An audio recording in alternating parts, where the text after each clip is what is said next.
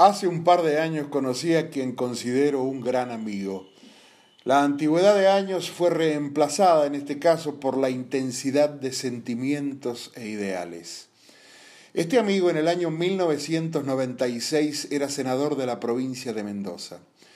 Siempre fue un apasionado por la historia de San Martín y quiso saber más sobre todo lo referido al Libertador, a sus batallas y se fue para el Regimiento de Infantería de Montaña número 11 o RIM 11, General Las Heras, creado por don José de San Martín y con asiento en Tupungato, a 110 kilómetros de la ciudad de Mendoza.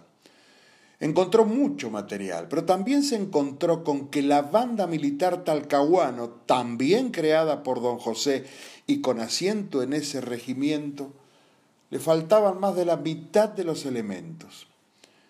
Se conmovió mi amigo con eso y volviendo a Mendoza pensaba, yo tengo que hacer algo para recuperar ese material faltante. Y se puso a trabajar mancomunadamente con el RIM 11, con la Dirección de Cultura, con senadores de otros bloques, ya que es ferviente defensor del trabajo en equipo.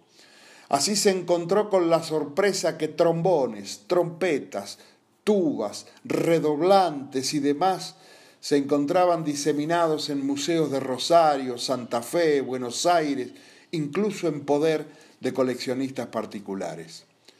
Se presentó ante ellos con firmeza y reclamó la devolución de esos elementos y en casos de rebeldía recurrió al gobernador de Mendoza, en algunos casos, quien se puso firme también, aún ante coleccionistas particulares.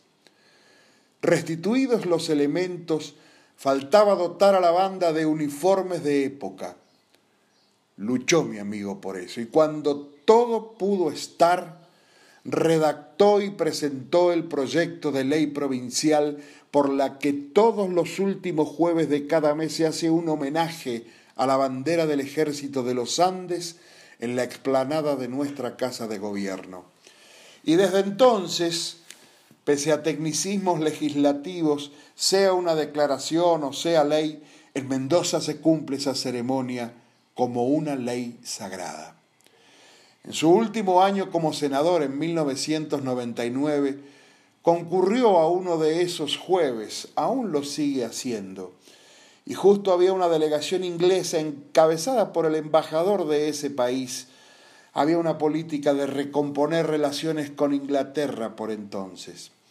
El gobernador aprovechó y le presentó a las autoridades inglesas al impulsor de ese proyecto de ley, a mi amigo, y estos le expresaron que lo que acababan de ver con los niños de las escuelas atentos a una banda histórica y con trajes de época, era superior a lo que ellos tenían en el palacio de Buckingham. Desde aquellos años, se desarrolla esta ceremonia tan cara al sentimiento de los mendocinos y los sanmartinianos en especial. Mi amigo ronda los 70 años, se retiró de la política, no de la participación, y de hecho lo hace, pero sí a ocupar lugares en listas sábanas para algún carguito.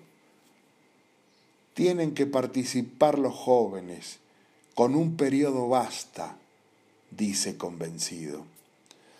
Antes de retirarse, impulsó la ley de la que es autor y por la cual se distinguen a personajes destacados de Mendoza anualmente en homenaje a San Martín. Y todavía anda por allí, dando clases, admirado por sus alumnos de la Universidad Massa, presidiendo una mutual, cantando tangos, rodeado de amigos para el café o el vinito, apoyando a la música y a los músicos, querido y admirado por sus hijos y nietos, siempre activo, siempre atento, siempre diligente, siempre discreto. Esos tipos que te hacen sentir el placer de ser humano. Mi amigo, el Tano Gutelli, más argentino que el mate y el asado.